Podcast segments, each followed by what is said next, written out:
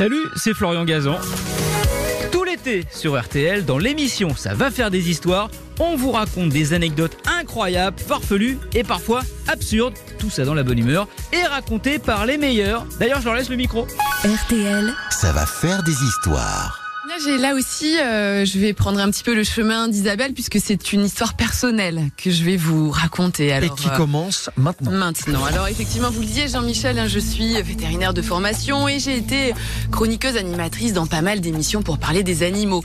Ça m'a valu d'être un petit peu connue justement pour mon amour des animaux, ma connaissance des animaux et je suis souvent sollicitée pour donner des conseils, pour orienter pour l'adoption de tel ou tel animal. Et parfois, ce sont des gens un peu euh, euh, connus qui vont faire appel à moi. Par exemple, Julien Doré. Figurez-vous. Julien Doré, j'ai eu la chance de le rencontrer à plusieurs reprises. Il m'avait invité sur le canapé rouge de Michel Drucker car il était fan de mon émission à l'époque, Hélène et les animaux, qui passait sur France 5. Et un jour, il m'appelle, il me dit, Hélène, j'aimerais bien me prendre un chien, mais je ne sais pas trop quoi prendre.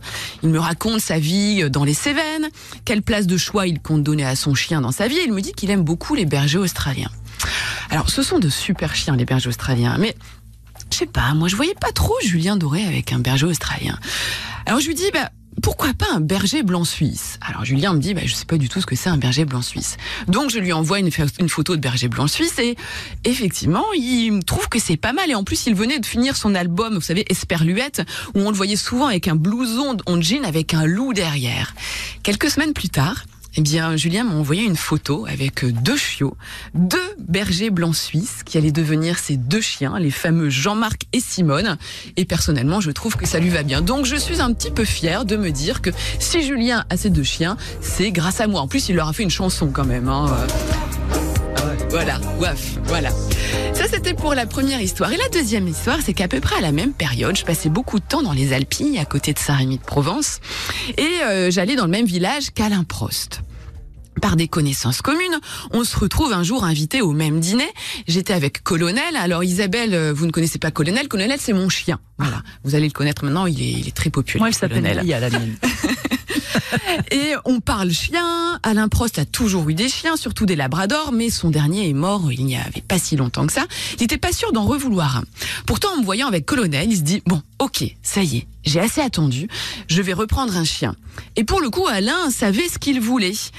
Et, eh bien, il a eu son chien un petit peu grâce à moi. Et écoutez, c'est lui-même qui le fait, dit.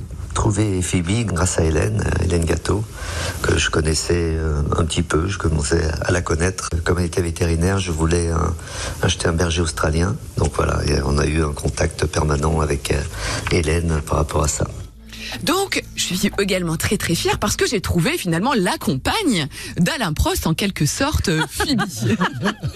Mais ce n'est pas tout. Quelques mois plus tard, avec Alain, on gardait contact, on allait euh, faire de grandes balades ensemble dans les Alpilles avec nos deux chiens. Et puis je lui demandais bah, comment ça se passe avec Phoebe, est-ce que tout se passe bien, etc.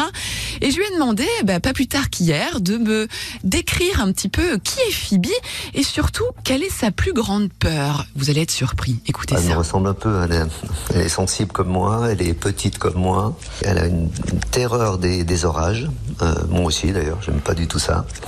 Par contre, la seule particularité, elle n'aime pas la voiture. J'ai jamais compris.